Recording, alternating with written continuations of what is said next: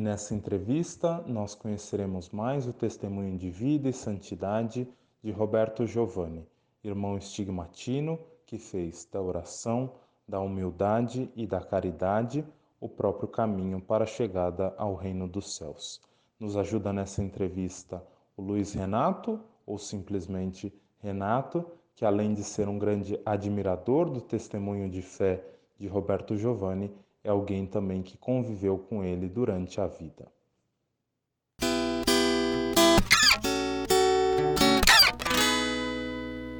Renato, boa tarde, bem-vindo ao Brasil Terra de Santos. É, se apresente um pouco para quem para quem está assistindo, não é? Porque eu já começo colocando as pessoas nessa saia justa de se apresentar. É difícil de falar sobre a gente, mas é, se apresente, por favor, Renato. Uma boa tarde para você. Boa tarde, Fábio. Bom, eu nasci aqui em Casabranca, né? É, depois eu fui é, para Campinas, é, lá e aqui no ano de 1980, por esporte assim, eu comecei a trabalhar na rádio local. Então daí eu enveredei pelo ramo de das comunicações. Trabalhei em rádio e televisão em Campinas é, de 1984 até 88. Em outubro de 88 eu fui para o Rio de Janeiro. Trabalhei na Rede Manchete até o seu final. Trabalhei depois até janeiro de 2020 em Alphaville, na Rede TV. Depois eu fui para Curitiba, fiquei em Curitiba até final de 2009. É, pelo falecimento do meu pai, voltei para Casa Branca em 2010, comecinho de 2010. Fiquei 2010, é, vamos dizer assim, parado, né? E de 2011 até 2016 eu trabalhei na prefeitura municipal aqui. Dois anos no arquivo público e quatro anos é, 2013 a 2016 como diretor municipal de cultura. Atualmente eu me aposentei, já há três anos eu, eu estou aposentado e, é, embora minha formação específica seja mais para radialista e jornalismo, eu gosto muito de história, gosto muito de, de pesquisar as histórias da cidade, das famílias, e foi assim que eu voltando para cá em 2010 que eu acabei faz, é, uma, é, tomando parte do, do que hoje se chama Inquérito Diocesano é, do Servo de Deus Roberto Giovanni. Antes até da gente começar a entrevista, Renato, é, fala para gente, por favor, aonde fica Casa Branca. Põe Casa Branca no mapa, porque eu, sinceramente, me considero até bom de geografia, mas não conhecia a cidade de Casabranca. Então, aonde fica a cidade de Casabranca? Porque a gente vai falar bastante, então, para as pessoas terem uma, uma noção aonde fica essa cidade. Casabranca fica na região de Campinas, é, mais ou menos a uns 120 quilômetros de Campinas e 120 de, de Ribeirão Preto. Ela fica na, na micro-região de, de São João da Boa Vista, que corresponde também à Diocese de, de, de São João da Boa Vista. É, nós estamos também aqui a uns 80 quilômetros de Poços de Caldas, então, é, região de Campinas, mas aqui bem próximo já de, de Tambaú, do Beato Donizete, né, que é uma cidade vizinha daqui, e, e do sul de Minas, Poços de Caldas, Guaxupé, nessa região do estado de São Paulo. Exato. Inclusive, é, a cidade de Casabranca tem no, no é, é, roteiro do caminho da fé, não é? De sim, Na verdade, sim. Hoje, hoje em dia existem vários caminhos da fé que são aquelas estradas, aquelas peregrinações feitas para ir para Aparecida. Mas. Casabranca também está numa delas, então, para a gente situar as pessoas aí. Desculpa, Casabranca teve origem em 1814 é, de, é, existia Campinas, Mogi Guaçu e Franca. Aí as pessoas que moravam naquela região pediram, através do bispo de São Paulo, Adão João VI, que criasse duas freguesias. Então, em 1814, Dom João VI criou duas freguesias: Nossa Senhora das Dores de Casabranca e Senhor Bom Jesus de Batatais.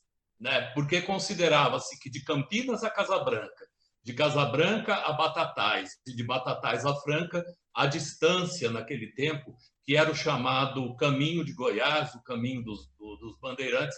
Então, Dom João VI atendendo.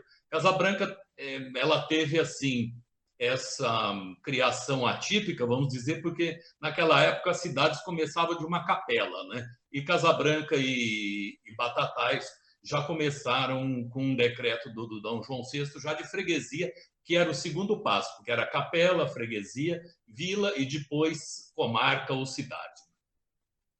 Exato. Então, esclarecidos é, e situados na história, aqui estamos nós para falar do irmão Roberto Giovanni, que é, a gente está falando de um irmão, não estamos falando de um padre, e a gente vai entender não. por quê, não é? é? Mas começando, Renato, o irmão Roberto Giovanni nasce em 1903, não é? Em 16 ou 18 de março, há essa, há esse, essa um pouco essa dúvida, não é? Talvez a data do dia 18, você pode até confirmar, seja é, mais, é, digamos assim, mais aceita, não é? Como data do nascimento dele, mas enfim, em que ambiente nasce, em que contexto nasce Roberto Giovanni? É, 18 de março é o registro civil. 16 de março é a data nos documentos da congregação e a data que ele sempre comemorou o aniversário, mas para a finalidade do processo, vale a data do, do registro civil.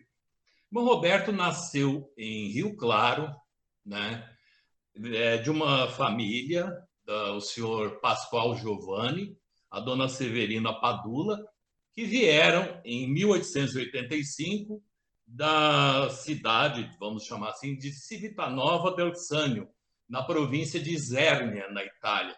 Embora as pessoas que vieram da Itália naquela época para Rio Claro é, diziam que vinham da região de Campobasso. Né? Assim, também a título de, de curiosidade, são famílias tradicionais. O seu Pascoal era alfaiate e foi correspondente consular lá em Rio Claro, na época, e a dona Severina Padula, é, como dizia o irmão Roberto, era simplesmente uma santa. Ele se referia à mãe desse jeito. Como uma curiosidade, foi ela que disse, não fui eu, a, a, a avó materna da Rita Lee é da família Padula. Me parece que a avó da Rita Lee seria prima da dona Severina, mas, enfim, o irmão Roberto nasceu na, lá em Rio Claro, em 1903. Ele é o quinto filho de 13, né?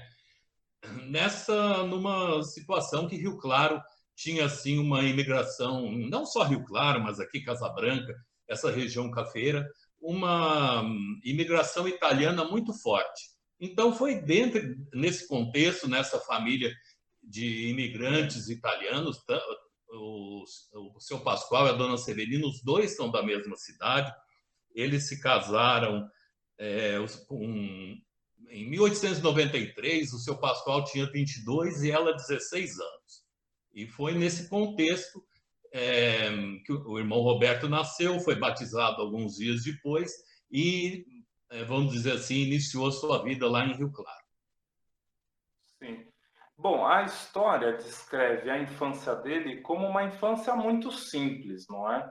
Não, entre aspas, não é? Vamos dizer assim, não tinha nada de especial, não é? Era uma vida comum de uma família é, de trabalhadores, não é? De uma família é, onde os pais trabalhavam, sustentavam os filhos, eram italianos, não é? Então davam uma formação cristã também aos filhos e uma característica que já nascia ali no, no irmão Roberto era a oração, não é? Ele era uma criança que já, digamos assim, inclinada à oração, não é? é? como esse princípio, não é, de oração o ajudou depois na vida? Então, qual era a relação dele com a oração ainda nesse início da vida, não é? Porque é, a gente sabe que as crianças rezam por influência dos pais, não é? Por aquilo sim, sim.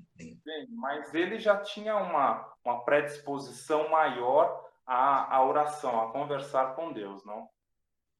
Sim, o, ele existe um relato em áudio, cassete, né?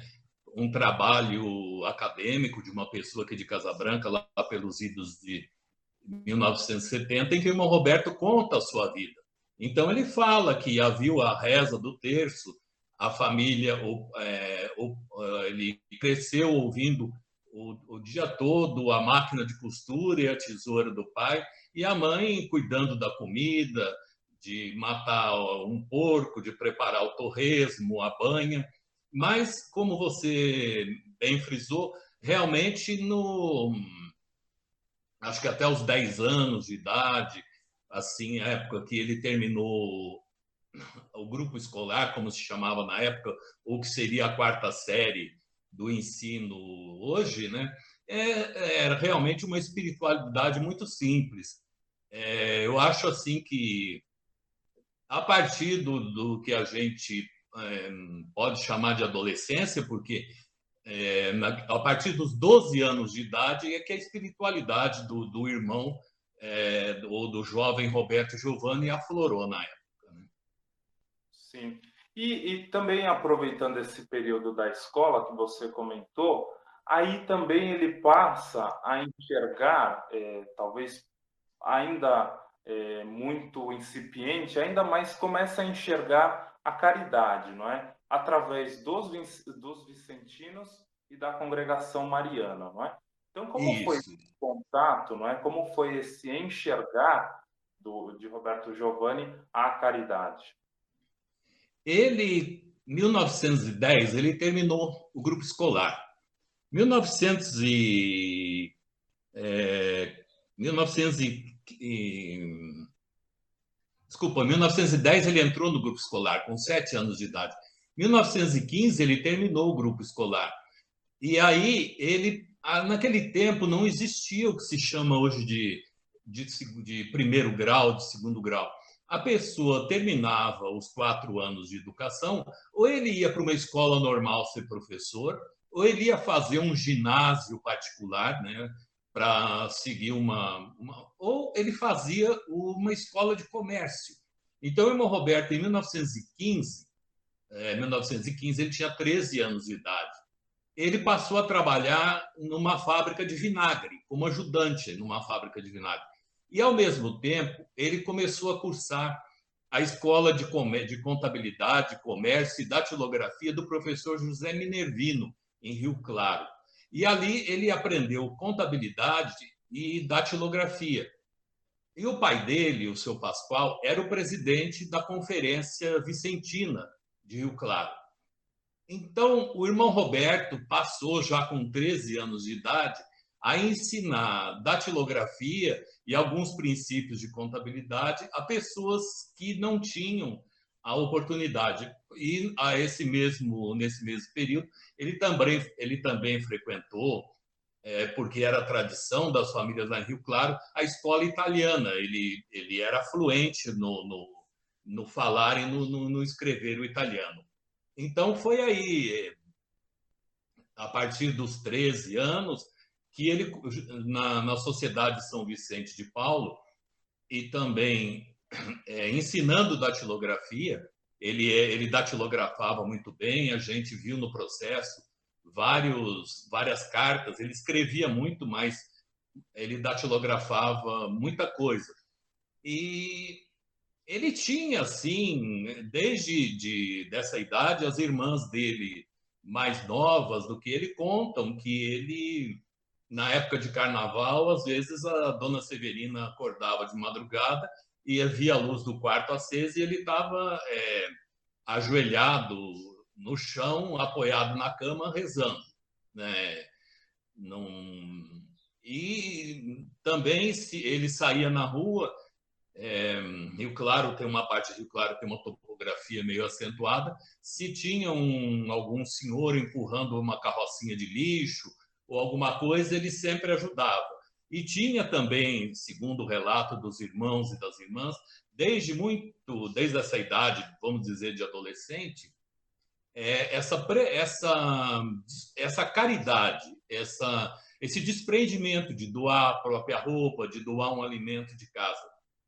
É bom a gente fazer um parêntese aqui para situar que naquela época, aos 12, 13 anos, era normal, né? Porque às vezes alguém que pode analisar o que eu estou dizendo à luz da realidade de hoje pode falar, ah, mas então o irmão é, exercia o trabalho infantil e não é isso, né? Não, não se trata disso. É, se trata que ele realmente tinha essa, acho que, por exemplo, é, tendo como exemplo o pai, as irmãs e os irmãos mais velhos. Ele foi assim, é, foi o primeiro passo para depois, então, quando ele começou a fazer com os amigos, ele, por essa escola de comércio, ele foi trabalhar também no, na firma de guarda-livros do senhor Venâncio Chaves.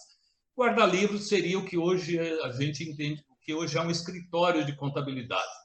Então ele era ali contador mercantil. E já naquele ele ajudava os amigos, as pessoas menos favorecidas, ajudava em casa, mas ajudava também as pessoas mais pobres com parte desse salário que ele ganhava é, já como contador mercantil.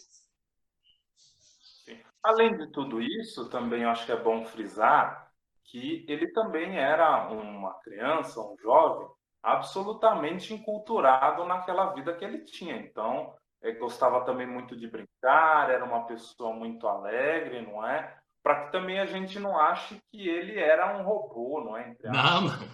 Só vivia é, de uma forma muito fechada, que não se relacionava com ninguém. Não, muito pelo contrário.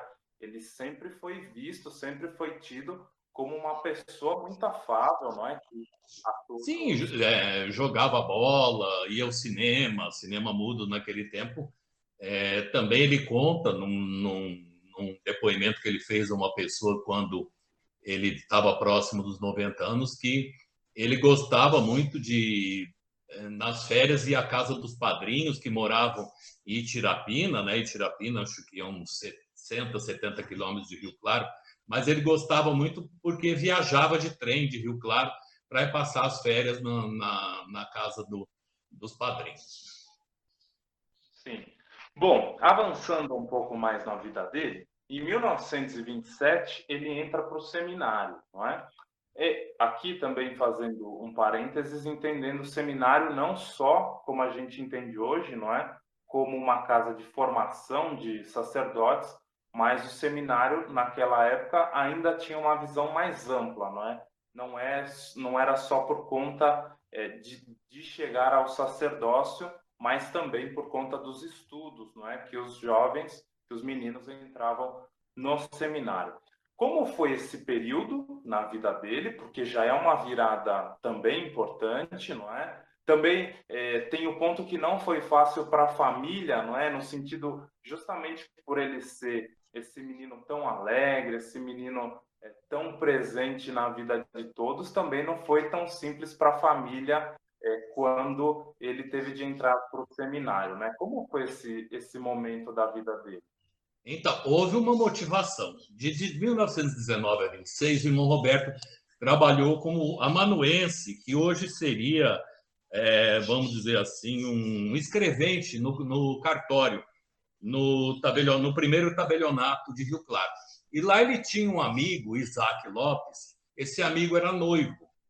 E o amigo terminou noivado para ir ser padre. Em dezembro de 1925, o irmão morreu, o amigo morreu. O Isaac Lopes morreu de tuberculose. O Roberto Giovanni havia ajudado muito financeiramente o Isaac nesse período de, de doença.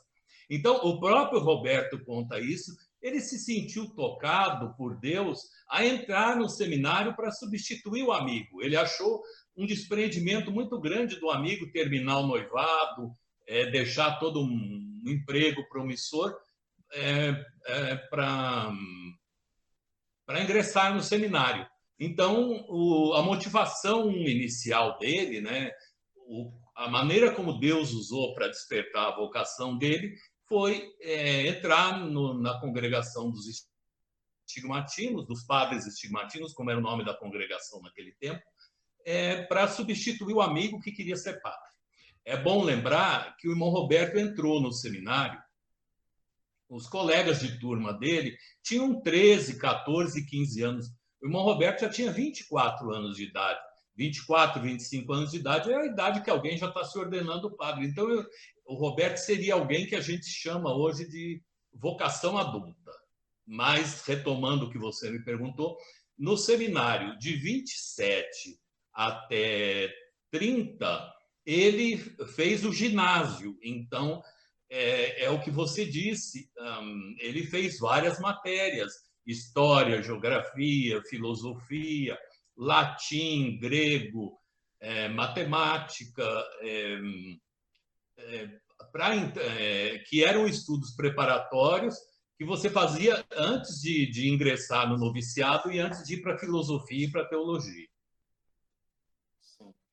Ele, é, claro, né, a família sentiu, porque de uma certa maneira ele, ele era um arrimo de, de, de, família, né? eles tinham uma, uma, né, uma cooperação muito grande entre eles, mas ele mesmo disse que o, o seu Pascoal, o pai, o acompanhou no início da noite do dia 21 de junho de 1927, de edição Luiz Gonzaga, e o entregou na porta da, na época chamada Escola Apostólica Santa Cruz, que era o seminário dos estigmatinos, do lado da igreja de Santa Cruz, que não era paróquia ainda naquele tempo, aonde ele frequentava a congregação mariana.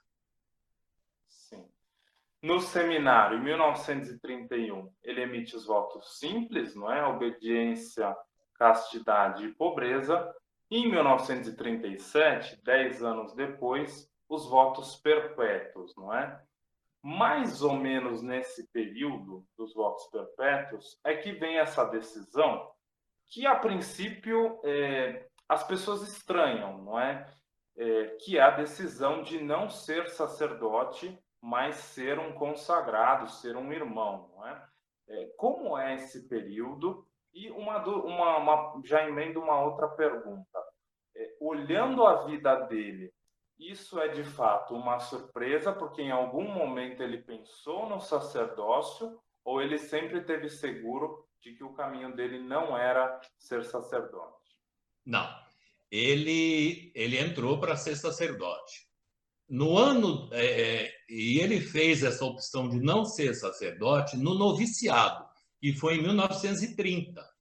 É, ele é, foi interpretado, é interpretado pelos superiores, pelos colegas dele de seminário, como um gesto de humildade, como um gesto de que ele não se achava digno é, de ser um, um padre. Mas nesse trabalho acadêmico que eu disse para você, em onde há áudio ele contando a própria história, ele disse o seguinte: o noviciado ia terminar. Ele tinha problemas desde jovem de pneumonia, de gripes fortes. Naquele tempo, quem tinha problema de pulmão não continuava os estudos no seminário ou na vida religiosa, seja como irmão ou como irmã. Então, ele diz o seguinte: eu vou tentar reproduzir textualmente as palavras dele, eu não lembro. Ele disse assim: que ao invés de com medo de enfrentar os estudos, porque ele tinha dificuldades em latim e grego. E para fazer filosofia e teologia, ele tinha que ir para Verona, e Verona é uma região fria da Itália. É, ele, ao invés de voltar ao mundo, ele pediu ao superior geral para passar para a segunda classe. Naquele tempo existia uma diferença entre o, quem ia para o sacerdócio e naquele tempo era chamado irmão leigo ou irmão coadjutor, de quem passava. Ele fez essa decisão no final do noviciado. Ele enviou uma carta em italiano ao superior geral. Nessa época do noviciado, o superior geral fez uma visita canônica ao Brasil e ali, já no final, em 1931, ele já fez a primeira profissão, 16 de setembro de 1931, ele já fez a profissão dele de pobreza, obediência e castidade como irmão. É até uma coisa interessante, ele era chamado de seu Roberto pelos colegas de pelos colegas de turma, porque ele era tinha mais idade. Eu não sei, é, ele tinha até o próprio irmão dele, ele tem o 11 primeiro irmão dele, chamado Luciano, que nasceu em 1917, entrou no seminário estigmatino, foi padre muito tempo em Barretos, em é, eu já lembro o nome de uma cidadezinha que tem ali perto de, de Barretos, onde ele ajudava. Morreu no mesmo. Morreu, irmão Roberto morreu em janeiro, o Padre Luciano acho que morreu em setembro de 1994. E o Padre Luciano brincava que ele foi para o seminário porque ele, passa, ele ia visitar o irmão Roberto e sentia o cheiro da macarronada. Eles eram muito diferentes, tanto no físico como no, no, no gênio, né? mas até o próprio irmão chamava ele de seu Roberto, porque é, o, o Padre Luciano, nascendo em 1917, acho que com ele acabou entrando no seminário com 12, 13 anos, mais ou menos na mesma época que o irmão Roberto ainda não tinha feito a sua, a sua primeira profissão. Né? É, e então aí já em, em 31, quando ele fez a sua primeira profissão, ele já decidiu, ele, ali ele já, ele já não foi para não foi com os demais com, ah, companheiros da turma de noviciado dele para Verona ele já ficou no Brasil, ficou em Rio Claro como irmão. Sim. E, e essa, digamos assim, esse ajuste que ele conseguiu fazer na própria vida, por todas essas limitações que tinham, na verdade se torna ainda mais bonito, não é? Porque se a gente olha os estigmatinos, não é? Para também contextualizar quem está nos assistindo, os estigmatinos são uma congregação fundada por São Gaspar Bertone, não é? Há um pouco os moldes é, dos jesuítas, não é? São Gaspar Bertone se inspira muito nos jesuítas, e os jesuítas é, um, é, são uma, é uma congregação que se colocam a serviço do Papa. Já os estigmatinos se colocam a serviço, a serviço dos bispos diocesanos, não é? É, então, é, ser irmão nos estigmatinos é se colocar a serviço de quem se põe a serviço, porque também os padres estigmatinos se colocam a serviço dos bispos, não é? Primeiramente, e depois os irmãos estigmatinos vão também ajudar os padres, a congregação, os bispos, não é? Em última, em última instância, em todo esse trabalho necessário para fazer naquela diocese, em, em, qualquer diocese que tenha que tenha os estigmatinos. Então, é, ele se colocou à disposição de quem estava à disposição, também revelando um amor muito grande é, pela própria vocação, pelas coisas de Deus, e isso faz com que a vida dele tome um outro tom. Talvez ele não tenha percebido isso naquela, naquele momento da decisão, né? Fosse algo talvez muito mais prático de quero continuar aqui e essa é a única forma de continuar, mas que depois se revela o caminho correto, o caminho de Deus na vida dele, não é? Então, em 1937 é, vem os votos perpétuos, de 37 a 39 ele passa por algumas cidades. Na verdade, é Castro é 32, 1932 tanto que ele, a segunda renovação da profissão, a segunda renovação de votos dele, em 16 de setembro de 32, foi feita em Castro. Ele ficou em Castro, aí Castro fechou, ele voltou para Rio Claro, eles entregaram a paróquia de Castro para a Diocese de Curitiba, na época. Ele voltou para Rio Claro. 35, ele foi para Ituiutaba com mais dois padres. Ele fez parte da primeira comunidade estigmatina de Ituiutaba, na hoje Catedral de São José em Ituiutaba, os primeiros livros tombos, os primeiros livros de batizados, de casamento de 1935 são, são estão com a letra do irmão Roberto, porque ele escrevia muito bem e os dois padres eram italianos, o irmão Roberto era brasileiro. Então, eh, o irmão Roberto ele ele ele foi ele é considerado é um dos fundadores. Hoje, os estigmatinos também não estão mais em Ituiutaba, mas ele é considerado assim como um, fundador da, do, dos, da, um dos fundadores da, da casa estigmatina de Ituiutaba. Exato. Aí depois 30, aí ele volta é, 36, 37 é, para Rio Claro. O Rio Claro ele era porteiro, ele era, ele era sacristão, ele ajudava na, na catequese, esses serviços é que ele fazia. Sim, até que finalmente ele chega em Casabranca em 1939. Bom, antes de, de, de falar de Casabranca e Roberto Giovanni, eu aviso que a gente não vai conseguir falar exatamente de tudo, porque foram 52 anos. Sim, sim, é, foi muito tempo. A, a Casa Branca, então seria impossível falar tudo que ele fez. Mas vamos por partes. Como essa, como foi essa chegada?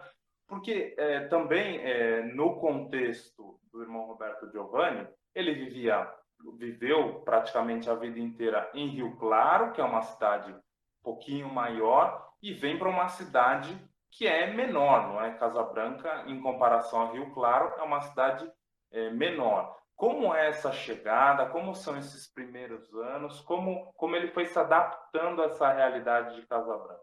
Tá. Eu vou abrir um pequeno parênteses para situar.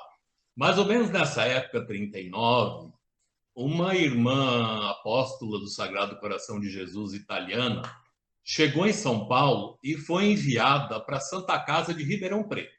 Tá? Naquele tempo, ela pegou o trem em São Paulo, dormiu aqui em Casabranca, porque esperava algumas irmãs que vinham de Poços de Caldas para ir para Ribeirão Preto, e daí elas foram no dia seguinte e, pra, e, e morou em Ribeirão Preto.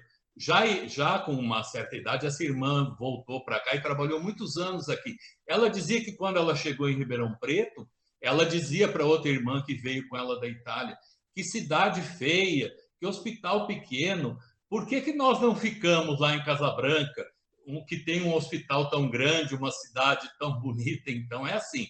É, hoje em dia, hoje em dia, Casabranca tem 30 mil habitantes. Eu, claro, eu não, não, não confesso para você que eu não sei de cabeça.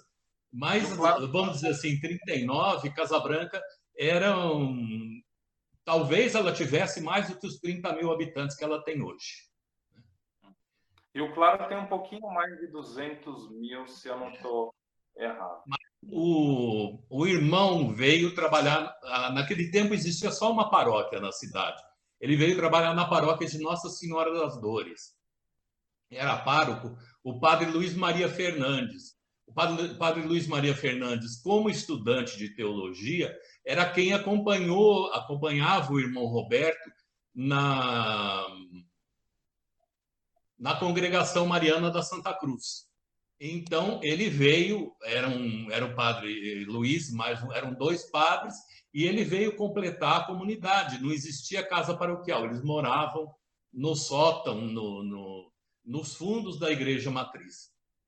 É, D. Hélio Pascoal, primeiro bispo estigmatino, já falecido, que foi bispo de livramento de Nossa Senhora na Bahia, ele dizia que para as crianças e para os adolescentes foi um choque muito grande, porque antes estava o irmão Pedro Bianconi, que era um rio clarense também.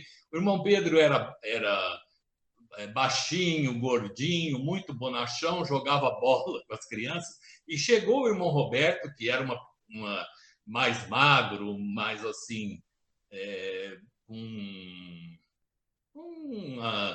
um jeito mais compenetrado, de mais ascese, vamos, acho que seria um termo mais apropriado. E, no primeiro momento, isso é, causou um certo estranhamento a, às crianças da cruzada, aos jovens da congregação mariana, mas é, foi aí que o irmão Roberto foi é, exercendo esse trabalho de, de sacristão do, de, de cuidar dos afazeres dessa casa improvisada que eles moravam na, na própria igreja matriz, e assim ele foi cativando as crianças, os adolescentes do catecismo, eh, da cruzada e dos marianos e das filhas de Maria na época.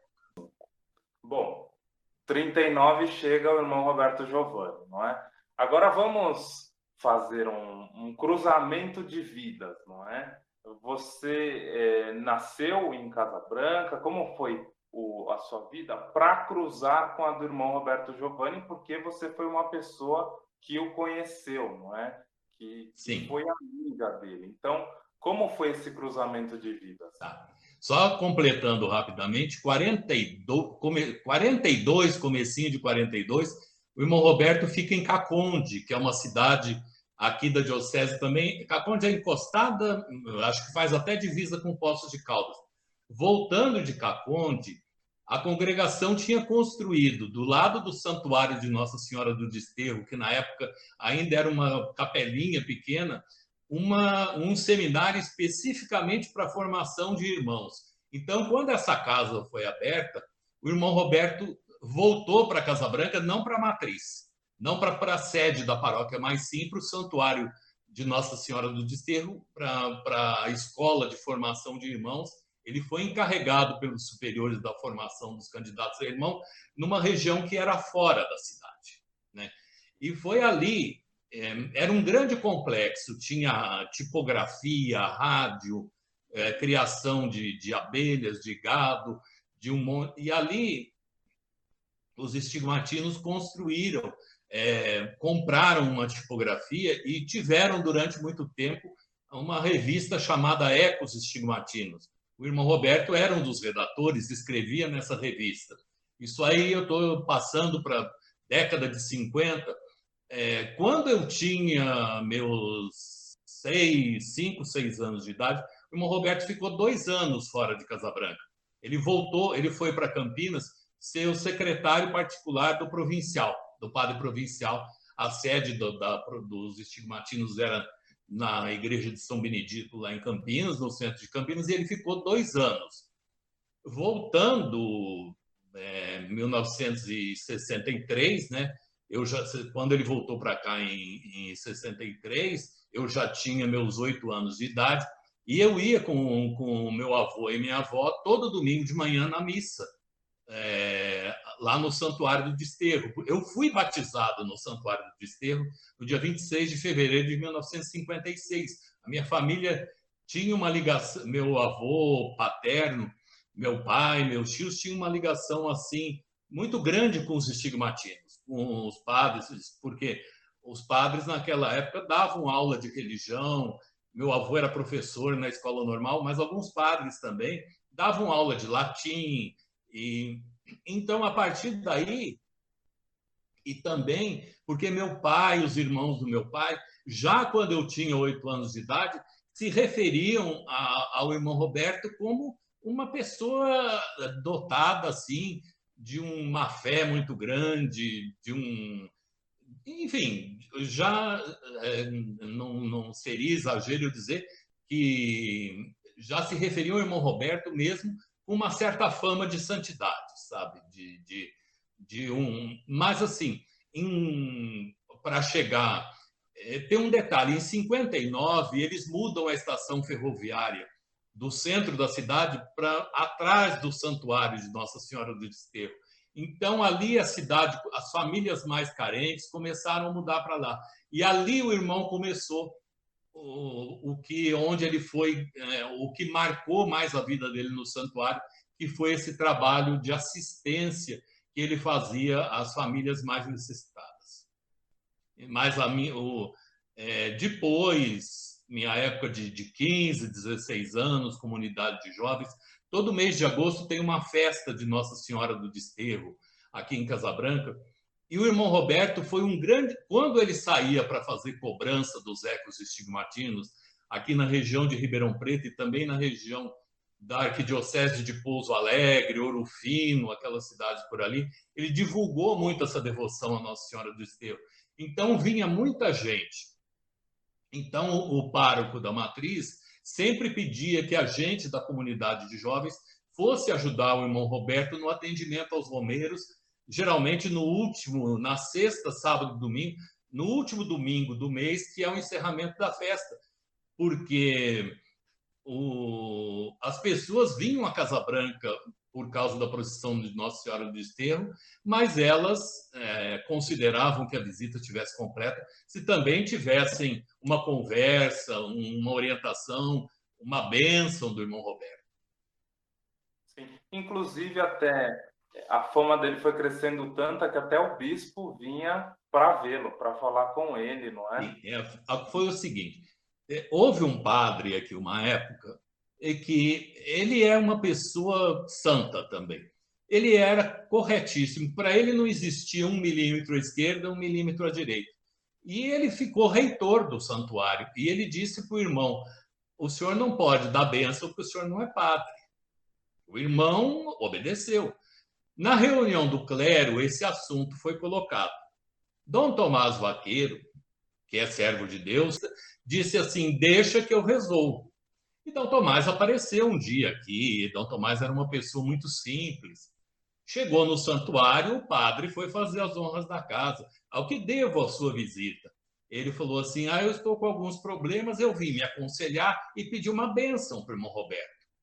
Quer dizer, ali ele, ele é, Dom Tomás teve essa sabedoria de como resolver esse problema. Tomás teve muita sabedoria também. É, você, eu vou, porque você falou uma coisa lá no começo, eu me lembrei disso. Quando o irmão Roberto, em 1980, houve um movimento para que o irmão Roberto ficasse padre. E o provincial queria, o Dom, queriam que ordenasse. Aí Dom Tomás veio aqui quando o irmão fez, é, acho que quando o irmão fez 80 anos, o irmão é, o, o padre Dom Tomás veio aqui e falou assim: Olha, irmãozinho, não fica padre. Ele falou: um dia estavam fazendo, uh, acordaram lá no céu, São Pedro fazendo uma limpeza, trocando a cortina, as lâmpadas queimadas, lavando o chão, e disseram assim: Mas por que tudo isso? São Pedro falou assim: Porque hoje vai entrar um bispo no céu. A coisa mais difícil é um bispo entrar no céu. É difícil. Um padre é meio complicado. Aí ele falou, mas o irmãozinho, o irmãozinho simples, o irmãozinho escondido que fica lá no santuário, cuidando da sacristia, cuidando dos seus pobrezinhos. E ele disse assim: quando eu morrer, e vai ser bem depois do irmão Roberto, que ele é mais velho do que eu, mas ele acabou morrendo antes do irmão Roberto. Ele disse que quando ele chegasse no céu, ele ia procurar o irmão Roberto, mas ele não iria olhar é, para frente, ele ia olhar para o alto porque o irmão Roberto estaria num céu mais elevado do que ele, que era o céu dos humildes, dos pobres e dos simples. É, isso aí o irmão Roberto considerou, porque o irmão Roberto tinha um, um ele obedecia cegamente a decisão dos superiores, então ele estava num enigma se ele obedeceria. Então Tomás naquela época foi profético, porque o irmão Roberto naquele tempo São, eh, São Gaspar foi São Gaspar foi beatificado em 1975. O irmão Roberto tinha 72 anos. Então, quando o irmão Roberto, ele disse assim ao provincial: não precisa fazer só o. Não é só o, o, o fundador que tem que ser santo. O, o, irmãozinho pobre, o irmãozinho humilde, tem que ter outros santos na congregação. Quer dizer, quando que a gente imaginava que 45 anos depois da beatificação de São Gaspar, 30 anos depois da canonização, o irmão Roberto seria venerável. Eu conheci os, eu conheci São Gaspar através do irmão Roberto como venerável. O irmão Roberto tinha um veludo com alguma relíquia de São Gaspar que ele guardava no bolso da camisa e quando alguém pedia uma benção para ele, ele tirava essa relíquia de São Gaspar para fazer uma oração. Né? Então, é, às vezes, quando alguém me pede alguma relíquia, eu olho, eu sempre penso assim: nossa, irmão, quem diria, né? E, não, não sei, por providência, não por coincidência, ao dia que, que foi anunciado o título de venerável do irmão Roberto, foi o dia que se comemorava os 150 anos do nascimento do pai dele, do seu Pascoal Giovanni. Antes de falar dessa relação de, do irmão Roberto com São Gaspar, porque também é algo que a gente pode explorar, explorar um pouco. É, que lição você acha que para o povo de Casa Branca o irmão Roberto Giovanni deixou, né? Porque além de toda a caridade que ele fazia, além de todo o trabalho que ele fazia, o que, que você acha que marcou mais profundamente as pessoas? E, talvez até falando da sua vida também. Quando você pensa no irmão Roberto Giovanni, o que, que te marca mais na vida deste homem? Marcam duas coisas. Primeiro, o homem ou o anjo do bom conselho. Era um homem que tinha uma paciência de Jó para atender é, um dependente químico, um alcoólatra, um casal que estava com algum problema e também um irmão dos pobres. O irmão Roberto, a exemplo de Santa Teresa de Calcutá e Santa Dulce dos pobres, o irmão Roberto tinha uma caridade desorganizada, entre aspas, tá?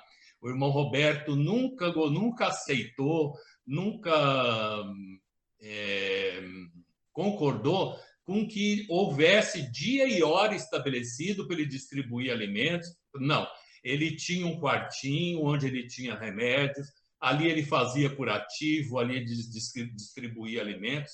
Se ele não tivesse, tem um documento muito bonito, um papelzinho simples.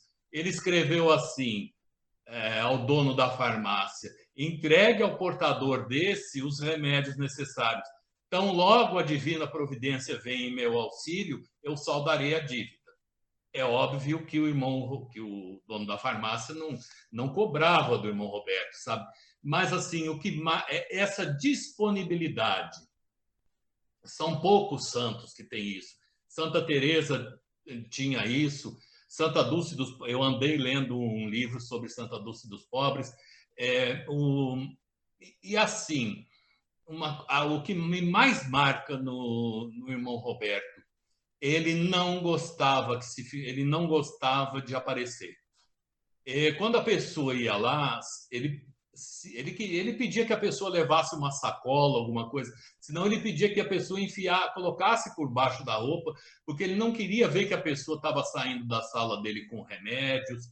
É, uma coisa que eu acho que é uma coisa assim que me cala fundo no coração. Chegou uma vez um, um padre para ser o superior da comunidade do desterro. Ele tinha seus cinco, seis anos de padre. E disseram a ele: olha, o irmão Roberto já tem uma certa idade e toda noite ele sai no escuro e pode acontecer alguma coisa. É, ele tira, ele vai na cozinha. Aí esse padre é, depois ele deixou o ministério, ele falou para o outro: ah, vamos ver hoje à noite. Então eles ficaram escondidos é, perto de umas árvores que tinham assim na, na, entrada do santuário e viram o irmão Roberto saindo. É, eu não comentei aqui, nem você, mas o irmão Roberto, somente no final da vida, por obediência, ele deixou de usar batina, ele usava batina direto, né? Não, ele sempre, o irmão Roberto saiu de batina com uma maleta de primeiros, de, de primeiros socorros e um potinho de alguma coisa. E eles seguiram. À esquerda, saindo do santuário, havia uma comunidade muito pobre, de um cortiço, vamos, vamos dizer assim. E eles foram seguindo o irmão Roberto e ele entrou num casebre. Quando eles chegaram, havia uma velhinha é, comendo a marmita. O irmão Roberto tinha deixado de jantar aquele dia e pegou a comida que era reservada a ele, colocou numa vasilha e levou para essa velhinha. E ele estava ajoelhado, é, fazendo curativo numa ferida da perna da, da velhinha. E diz que o odor da ferida chegava até a porta do casebre. Aí o padre mais jovem, que tinha sido superior, disse para o outro: precisa falar mais alguma coisa? Aí, a partir daquele dia, foi orientado assim um, um candidato a irmão que sempre é, ficasse com o carro para levar o irmão Roberto. Mas uma vez conversando com ele, eu descobri por que, que ele gostava de andar a pé. E outras pessoas me testemunharam. Porque ele andando a pé, ele via o que as pessoas precisavam. Sabe, ele entrava numa casa, ele pedia de repente um copo d'água na outra, o irmão Roberto nunca negou, ele nunca perguntou assim: você é católico, você é casado. É, uma senhora já falecida, oito vezes, oito ou seis vezes, o irmão Roberto mobiliou a casa dela. Oito vezes o marido alcoólatra chegou bêbado e quebrou tudo. Ela disse que ele nunca falou assim: olha, se o seu marido não parar, eu não vou mais, dar mais nada para a senhora uma, uma única vez ele pegou o marido dela pelo braço e falou assim: se o senhor quiser, se o senhor tiver vontade, eu posso acompanhá-lo aos alcoólatras anônimos é, qualquer dia desses, a reunião é tal dia e tal hora. Sabe? Então é isso que é essa disponibilidade. E o irmão Roberto ele se gastou o máximo que, que, que ele pôde e ele era franzino, ele era doente, esses problemas de, de pneumonia, de pulmão, o atrapalharam até o final da vida. Mas da onde ele tirava a força disso? Ele tirava a força da oração. Ele tirava a força é, é da oração que, que, porque acho que o, o padre Lino José Correr também já falecido, um estigmatino que está enterrado lá em, em Ituiutaba, ele dizia assim que o maior milagre foi o irmão Roberto ter conseguido chegar aos 90 anos com aquela uh, complexão franzina, com aquelas doenças, e usando é, aquela batina pesada com colarinho, tudo, batina preta. Tem algumas fotos dele com uma batina cinza, mas ele não gostava. Ele ganhou, mas ele dizia que era alegre. E tinha uma de tergal brilhante que ele dizia que era muito rica. Ele só usava assim nas grandes ocasiões. Na maioria das vezes ele usava os irmãos que iam deixando de usar batina, os padres que mudavam e deixavam a batina porque não usava, a senhora da rouparia é que cortava, é, é, alarga, na, na maioria das vezes não alargava, né? até diminuir a cintura para ele poder usar as batinas. Ele, ele, ele se gastou no, no na escuta, e, e no, na caridade e, e, tendo como combustível a oração. Isso é, é inegável. Em relação um pouco às devoções que ele tinha, não é? E aí a gente pode falar um pouco mais dessa relação com São Gaspar Bertone, que, como você disse, ele teve a alegria de ver a beatificação e a canonização do fundador da congregação ao qual ele fazia parte, também São Geraldo Magela, não é? Muito importante Isso, sim. na vida dela, na vida dele. É, é, em relação às devoções, não é? E claro, ele estava no santuário, né, dedicado a Nossa Senhora do Desterro. Em relação a devoções, a amizade dele com os santos, como ele vivia isso, como ele falava, não é? Seja do fundador da, da congregação, de São Geraldo Magela, de Nossa Senhora do Desterro ele tinha é, tem vários artigos dele no, no, nos Ecos Estigmatidos exaltando é, São Geraldo Magela como um exemplo de, de vida para os irmãos leigos, né?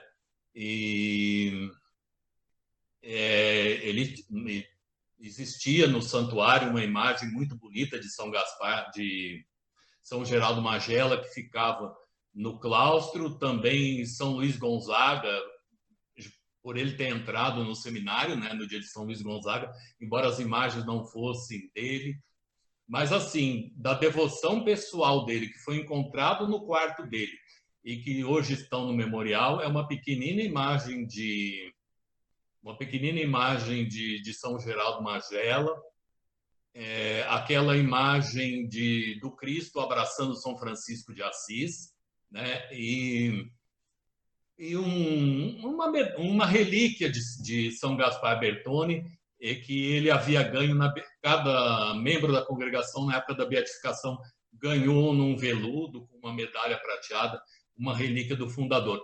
Mas ele tinha, é, ele se referia como nosso venerável pai fundador, né, naquele tempo. E assim, e, é, existiram dois padres aqui no Brasil o padre César Bianco e o padre Gino Righetti, padre César na Moca, padre Gino no Rio de Janeiro, eles eram praticamente os vice-postuladores do, de São Gaspar aqui. Mas o irmão Roberto colaborava muito no processo, é, com possíveis graças, com conseguindo ajuda financeira com benfeitores é, do santuário, tanto que o irmão Roberto foi convidado para ir na beatificação, mas ele, por, por humildade, e para que outra pessoa fosse, ele renunciou, ele alegou motivos de saúde. Ele tinha 72 ah, anos na época da beatificação, ele, mas ele não, de, de maneira nenhuma, ele foi.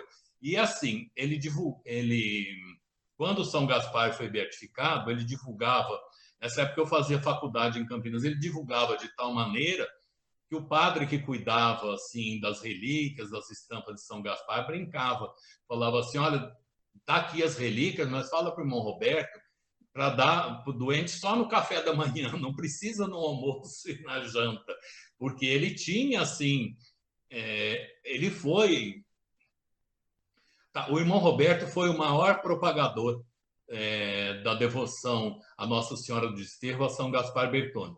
Eu vou abrir aspas aqui para usar uma frase que não é minha, é de Dom José Geraldo Oliveira do Vale, que é o bispo emérito de Guaxupé. Dom Geraldo tem hoje 91 anos, mora na, na, na Casa Estigma, no, no Instituto Missionário São Gaspar Bertone, lá em Ribeirão Preto. Ele falou assim: que me desculpem os demais estigmatinos que passaram aqui por Casa Branca, mas não existiu maior evangelizador nessa cidade do que o irmão Roberto. Fecha aspas. Sim, uma vida de fato muito bonita, muito dedicada e, como você diz, de alguém que se gastou completamente, não é? Se gastou até o final da vida em 1994. Em 93, na verdade, ele vai para Campinas, não é? Já tá... Só abrir mais um parênteses aqui. É isso tem, tem vários testemunhos, tem gente viva ainda que já ouviu isso. A pessoa ia a Tambaú. O padre, o Beato Donizete, na época padre Donizete, ele tinha, uh, ele lia consciência das pessoas como São Pio de Petreutina. Isso tem vários exemplos. Mas se a pessoa, diz, eh, da onde você é, se dissesse ao padre Donizete, eu sou de Casabranca, ele dizia assim: o que vocês vêm fazer aqui? Se o irmão Roberto tem muito mais poder diante de Deus do que eu. Ele falava, porque é, é assim, eu digo que é muito bonito porque cada um pode ser santo do seu jeito, cada um pode ser santo com o seu gênio, né? O padre Donizete era assim, meu pai dizia que ele era assim do meu tamanho, eu tenho 1,85m, teria uma voz mais potente do, do que a minha, né? E ele não gostava. Ia várias pessoas de Casabranca que foram lá, mas é claro, se você dissesse isso, irmão Roberto, ele falava: não, o senhor padre Donizete é, tá, é, é brincalhão, está fazendo uma anedota, uma coisa assim. Ele não, não, ele não aceitava. A gente ia tomar a bênção dele, ele puxava a mão, sabe? A gente conhecido, se um pobre, se uma pessoa humilde fosse tomar a bênção dele, ele não puxava a mão, porque poderia parecer uma ofensa, né? Mas a gente que era amigo, se a gente ia tomar a bênção, não, ele, ele abraçar. Eu tenho 85, acho que o irmão devia ter uns 55. Um, ele era bem, bem pequenininho, né? Mas ele não, não ele, ele não, ele não queria de jeito nenhum. Ele, o, o ele foi, tudo foi feito muito no escondimento, sabe? Sim. Isso ele aprendeu, isso ele aprendeu com São Gaspar. Isso é, ele foi assim, acho que um um, um, um, um mais o que tentou ser mais perfeito imitador de São Gaspar. Em 93, ele vai a Campinas, não é já bem debilitado, e em 94, no início de 94, falece, não é? Como foi esse, esse período? Acredito até é, que você se lembre, se recorde desse momento da sua vida, não é? Como foi acompanhar esses últimos momentos? Então, é, nessa época, como eu trabalhava no, no, no Rio de Janeiro, eu eu tinha eu vim em agosto, eu vim no, no final do, do de, de agosto na festa do desterro e já vi o irmão Roberto assim sentado numa cadeira vendo a procissão passar, de calça, de camisa. Isso para mim é, eu nunca tinha visto, sabe? É, eu conversei com ele, aparentemente ele me conheceu, falou, ó, oh, caríssimo, ele sempre usava muito esse, esse termo, né? E... Mas, assim, é a congregação ia fechar, ia entregar a paróquia para o bispo, e não queriam que o irmão Roberto visse isso. Então ele foi para a casa dos idosos, dos doentes lá em, em, em Campinas, e lá, né, ele, ele teve, logo no começo de janeiro, também uma broncopneumonia, e por estar muito debilitado, é, pelos vídeos que fizeram na saída, dá, dá, dá para se perceber assim, ele tinha noção que ele ia, que ele estava indo embora, sabe? Ele, ele podia às vezes dizer que ele fingir que ele não estava eh, sabendo muito, mas a, a, a, moça que que era cuidadora dele disse que falou assim, vamos dormir que amanhã o senhor vai passear. E ele falou assim, não, eu não vou passear, eu vou para a chácara do vovô. Aí ela falou: O que é chácara do vovô? Ele falou assim: É uma casa onde ficam os idosos e os doentes. Diz que escorria lágrima do, do olho dele. Quer dizer, ele, é, mesmo ali no fim da vida, né, no, no é, vamos dizer assim, foi é uma coisa foi no dia do meu aniversário, 30 de novembro, que ele foi embora daqui. Mesmo no fim da vida, ele exerceu obediência até até Acho que assim, ele se vendo lá em Campinas, ele vendo que ele estava naquela casa, ele deve ter dito assim: bom, agora o senhor pode me levar, o senhor pode é, pode me chamar porque eu já cumpri a minha missão. É, assim, sei lá, isso é uma suposição minha. Eu eu já não posso mais ajudar os pobres, eu já não posso mais trabalhar, eu estou dependente dos outros, então eu já cumpri minha missão. É, é, Renato, eu te pergunto, assim como pergunto a todos os entrevistados, não é? é em vista da vida do, do irmão Roberto Giovanni, como que a gente pode crescer em santidade, buscar a santidade, querer a santidade? É, a exemplo dele, como a santidade na nossa vida pode tornar-se possível e presente? O que o irmão Roberto o irmão Roberto sempre teve um equilíbrio muito grande entre o ora et labora de São Bento, sabe? Ele soube dosar a oração com a ação. Lá no início, quando nós falamos da infância, o irmão Roberto nunca foi, mesmo com seus quase 90 anos de idade, ele nunca foi alienado dos problemas da cidade, dos problemas do Estado, dos problemas do Brasil. Basta você ver as cartas que ele escrevia para as pessoas. Quando eu estava em São Paulo, em 1976, ele me escrevia cartas e ele se preocupava. Morreram alguns jovens aqui naquele ano. Ele se preocupava muito que a igreja precisava é, oferecer algum tipo de, de, de, diversão sadia aos jovens, ele não era uma pessoa alienada. Agora, é, de, é, o Dom, Dom Francisco Bach, que é o bispo de Joinville, ele disse assim que quem se interessa por um santo, ou quem ama um santo, ou quem se apaixona por um santo, deve se tornar o próprio é difícil. Ele disse isso lá em lá naquele contexto do processo do padre Aloysio Boing, que é um deoniano lá de, de Joinville, né? Eu acho o seguinte, se a gente conseguisse ser 10% do que o irmão Roberto era, sabe? Mas assim, a gente orar, a gente ter confiança em Deus, mas a gente quando sai na rua, procurar, como dizia o, Padre Lino, é, fazer igual o irmão Roberto, que esquadrinhava cada canto, cada buraco aqui da cidade, onde a pobreza, onde a miséria e a doença se escondiam. Sabe? Eu acho que é um caminho muito bonito de, de, de santidade. O irmão Roberto, no, na votação do ano passado, em 2019, ele teve as virtudes heróicas dele foram aprovadas por nove cardeais, unanimidade. Eh, são, foram a fé, a esperança e a caridade, né, que são as virtudes teologais, depois as cardeais, a temperança, a justiça, a prudência, a fortaleza, depois ele como religioso, a pobreza, a obediência e a castidade, e também é, duas que são dos estigmatinos, a humildade e o abandono.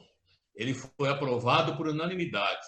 O cardeal relator disse que foi um dos casos mais é, interessantes que passou pela, pela causa dos santos nesses últimos anos, que por isso ele falou para a congregação, mas eu acho que nós, casabranquenses, e também os estigmatinos, e a família em Rio Claro, e quem o conheceu, é, nós temos a obrigação de tornar o irmão Roberto, ou o venerável Roberto Giovanni conhecido, porque ele é um exemplo luminoso para a igreja. Mas eu acho que é é, a gente, é, nós estamos vivendo num tempo bem difícil, onde os invisíveis estão aí, ou os vulneráveis, ou qualquer outros termos, sabe? O que o Papa Francisco fala de igreja em saída, o irmão Roberto já fazia isso. Dom Antônio Vilar, nosso bispo, disse uma coisa muito bonita. O maior milagre foi, foi a aprovação dessas 11 virtudes que eu falei para você. Isso é o maior milagre. Existe o, a necessidade do milagre para beatificação e para canonização, mas o maior milagre é, a, é que ele viveu de maneira heróica essas virtudes. Exato. E tudo isso, como você falou, como se referiam, não é? Tudo isso vindo de um irmãozinho, não é uma pessoa tão é, simples.